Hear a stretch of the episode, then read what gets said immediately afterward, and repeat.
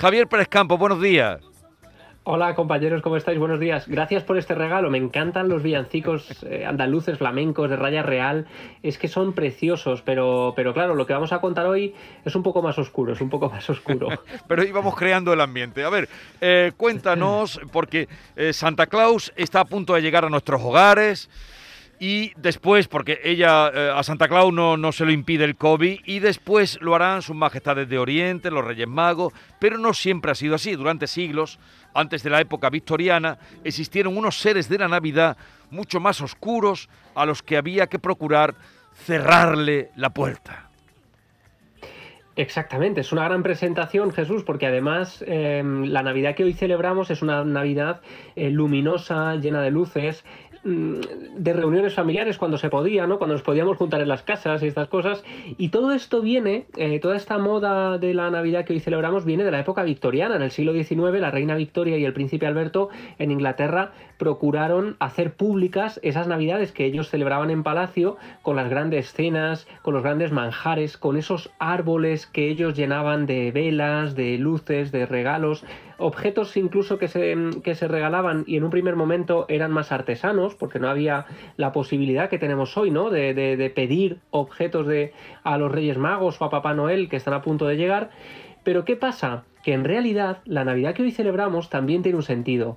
En, en, antes de Cristo incluso, la Navidad era un periodo que en el fondo era una prolongación del Halloween, del Shamaín, de ese fin de las cosechas. Si lo pensáis, en este periodo del, del año las noches son más largas, más frías, hay menos horas de luz, hay mucha oscuridad. ¿Y qué pasa? que antiguamente las horas de oscuridad eran también las horas de los seres de la noche, de los seres de los que uno tenía que procurar protegerse.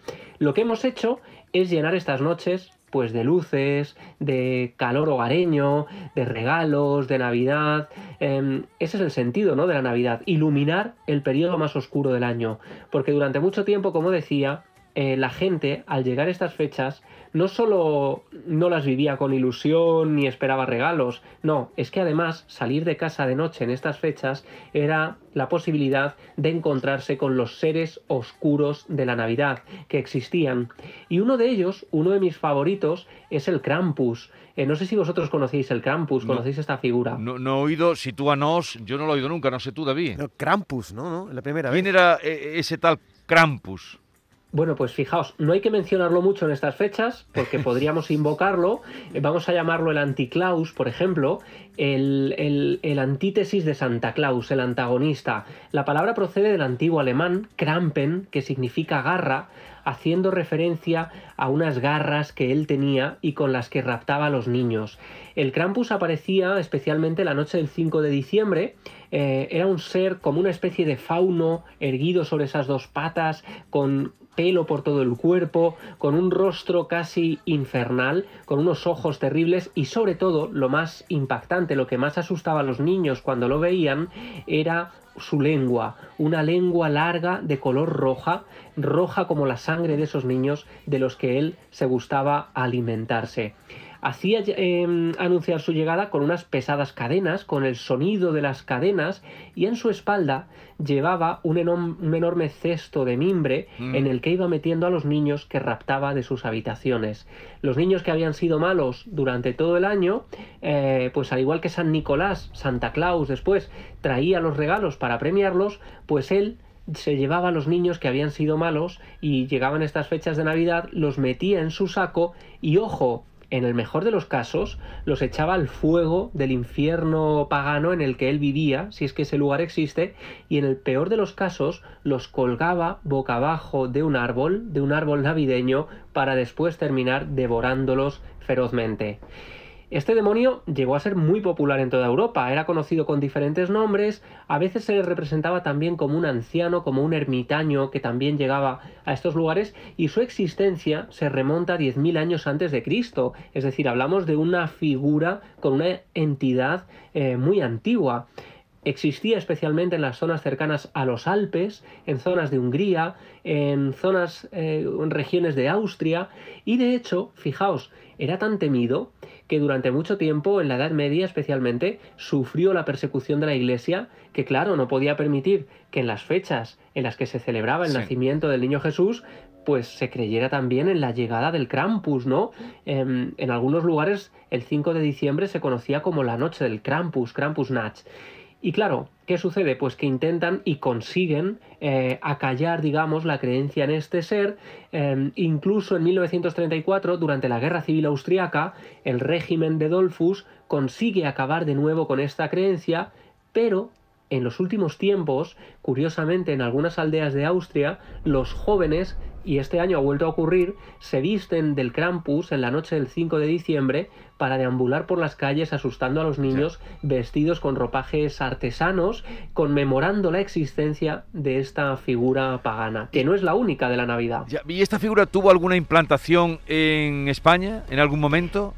Pues en España no, pero en España tuvimos otros seres muy oscuros. Por ejemplo, tenemos el olenchero, que ahora claro, es un pastor, ¿no? Que viene de las, de las minas de carbón, de trabajar y que deja regalos a los niños, pero que en su origen también tenía cierta oscuridad. Y en Europa existen otros seres, que son los seres del invierno, los seres que cabalgan en la noche. Y para conocerlos tenemos a otra amiga que os presento hoy, que es Israel Espino. Ella es antropóloga, mitóloga y que ha estudiado en profundidad estos seres. Incluso ha viajado por algunas regiones de Europa siguiendo su rastro, ¿no? Y es muy interesante tenerla hoy con nosotros. Y nosotros lo agradecemos. Israel Espino, buenos días. Hola, buenos días. Encantadísima de estar con vosotros. Eh, gracias por unirte a esta sección que cada jueves nos, nos abre y nos sorprende Javier Pérez Campo. ¿Qué, ¿Qué tipo de seres podía uno encontrarse cuando salía al exterior en Navidad? Mira, primero, en primer lugar, no se salía al exterior porque se, había pánico. Como bien ha dicho Javi, eran noches oscuras, era el tiempo oscuro en general. Y ten en cuenta que no había luz, entonces en el momento que anochecía, que además son los días eh, más cortos del año, la noche más, más larga, pues eh, enseguida, en cuanto se hacía de noche, tenías que meterte en casa. Era muy peligroso salir. ¿Por qué? Porque se suponía que, sobre todo, durante lo que ellos llamaban el tiempo de los 12 días, que son los días que van entre Navidad, nuestra Navidad, y, los Reyes nuestros, era peligrosísimo porque eh, en cuanto eh, mm, surgía oscuridad, hay unos seres que sobrevolaban las aldeas de, toda Europa. Estos seres variaban, pero siempre tenían unas características determinadas. Eh, iban por el aire, como decía, ¿vale? Hacían ruido, sonaban eh, desde campanillas a gritos, iban en un carro, normalmente un carro que podía ser tirado por, por caballos o por renos o por perros. Eh, iban vestidos normalmente, el líder iba vestido de rojo, llevar un bastón, y había que tener mucho cuidado y meterse porque incluso podía, meterse en casa porque ellos incluso podían eh, meterse por la chimenea. No sé si os suena un poco todo todo esto de los los las campanillas. Sí, las campanillas, el rojo, la chimenea. Claro. Pero Israel, estás hablando de una Navidad bueno, remota, pero muy distinta a, como dice Javier Pérez Campo, nosotros hablamos ahora de una Navidad de luz, eh, llenamos nuestras calles de luz, pero parece que hubo un tiempo en que la Navidad era una Navidad de terror, ¿no? Claro, era, era, no, no, era, es que era peligrosa. Además, había un montón de, personajes, ya os digo, mm, tanto femeninos como masculinos, eh, que, que, que, atemorizaban. ¿Qué pasa? Que cuando llega el, cristianismo, bueno, más bien cuando se decide eh, colocar el nacimiento de Cristo el día 25 de diciembre, coincidiendo con el sol invicto que había ya en otras religiones, eh, claro, si, si decimos que Jesús nació en esa época, no puede ser una época de oscuridad, de terror y de no salir, porque Jesús, porque Cristo supone que es la luz, la nueva luz, eh, de hecho es el sol. Así que había que eh, o bien eliminar estos seres eh, tan tan terribles o bien atraerlos hacia hacia la luz.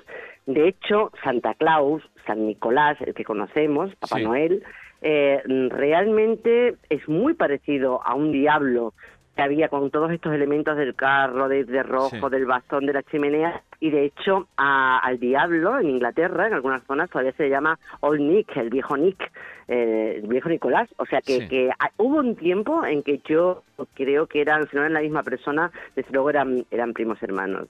Y, además de, Sí, dime. Eh, ¿Cuándo se implanta eh, San Nicolás?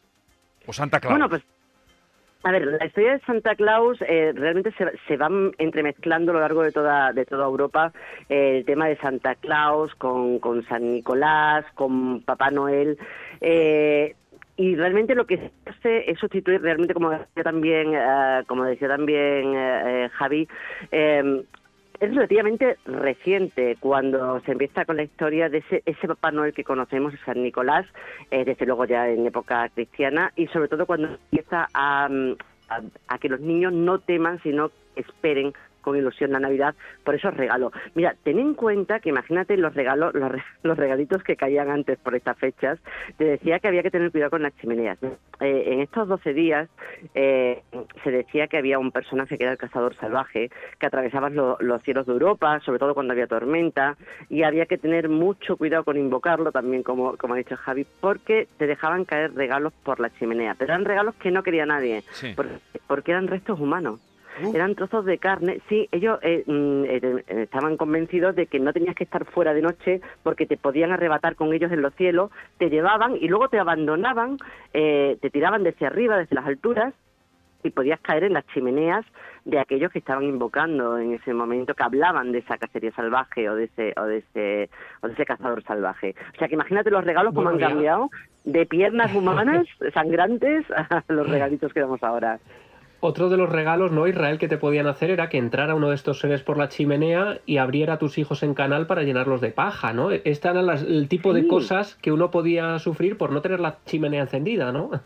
Efectivamente, efectivamente. Bueno, y hasta hace poco yo recuerdo que mi, mi abuela en la chimenea, siempre antes de irse a dormir, por si acaso, hacía en las cenizas de la chimenea, hacía una cruz para que no entrase, no pudiese entrar el mal por, por la chimenea. O sea que, que ha llegado hasta ahora, bueno, y de hecho, estos destripaniños también han llegado hasta, hasta ahora en España, que estabais hablando antes.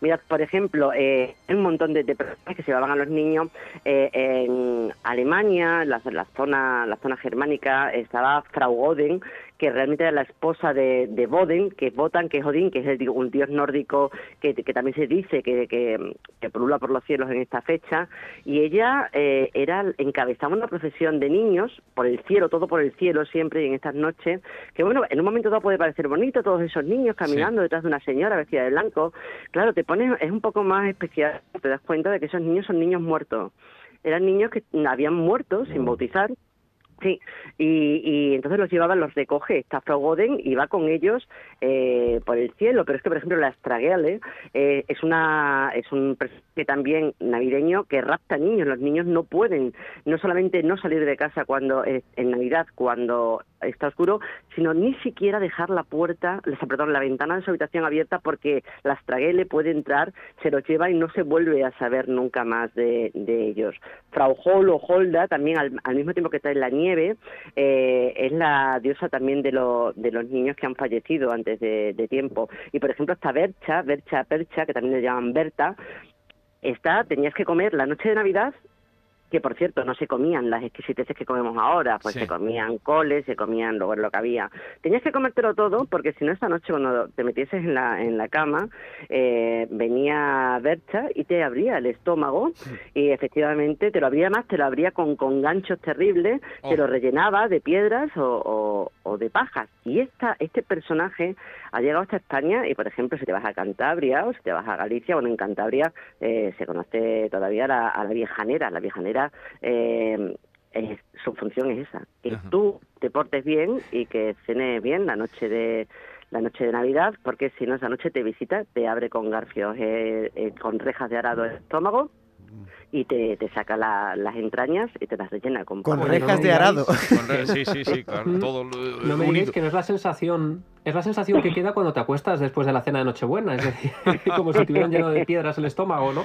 Pero ya ven, luego Bueno, vino ahí- la iglesia y, y también la- el consumo y, y la luz y la, y- y la competencia de luces entre los ayuntamientos y ya aparcó a esos seres oscuros, ¿verdad? Sí, pero fíjate qué curioso, Jesús, porque a pesar de todo, había una serie de personajes que se han seguido entremezclando con estos personajes amables. Y por ejemplo, Papá Noel, Santa Claus, tiene un ayudante que en algunas cabalgatas aparece como un paje de color negro, que es Swart Piet, le llaman Pedro el Negro, que ha tenido, claro, mucha controversia, ¿no? Por si había racismo en esta tradición o no, pero hay quien dice que en realidad es de color negro por, eh, porque es un desollinador que tiene la cara manchada por deslizarse por las chimeneas, ¿no? Para dejar los, los juguetes, los regalos que trae Papá Noel. Bueno, pues durante mucho tiempo Pedro el Negro en realidad era una especie de demonio que se dedicaba a secuestrar niños y al que derrotó San Nicolás y lo convirtió en su asistente para evitar de esta manera que él estuviera suelto, desbocado, haciendo de las suyas. Y a pesar de todo, eh, Pedro hacía siempre de las suyas, terminaba raptando a algún niño en su saco y decían, para asustar a los niños en Bélgica, por ejemplo, o en los Países Bajos, lo más terrible que hacía Pedro el Negro era traer a los niños a España en su saco. Pues ya, ya oyen y ven que había también unos seres oscuros en la historia, en la leyenda, en la tradición. Israel Espino, eh, gracias por haber estado con nosotros este ratito. Un saludo. Ya en alguna otra ocasión te invitaremos a, esta sección con Javier Pérez Campos. Ha sido un placer, un abrazo y que paséis felices fiestas y cuidado con salir de noche. Sí, sí, sí, mejor en casa, mejor en casa. Uh, por todo además lo que está aconteciendo. Uh, Javi, feliz Nochebuena y ya nos encontraremos en el próximo año. Oye, feliz Navidad a todos, que paséis unas felices fiestas, cuidaos muchísimo sí. y gracias por todo. Ha sido un placer compartir este año con todos vosotros. Un abrazo, adiós.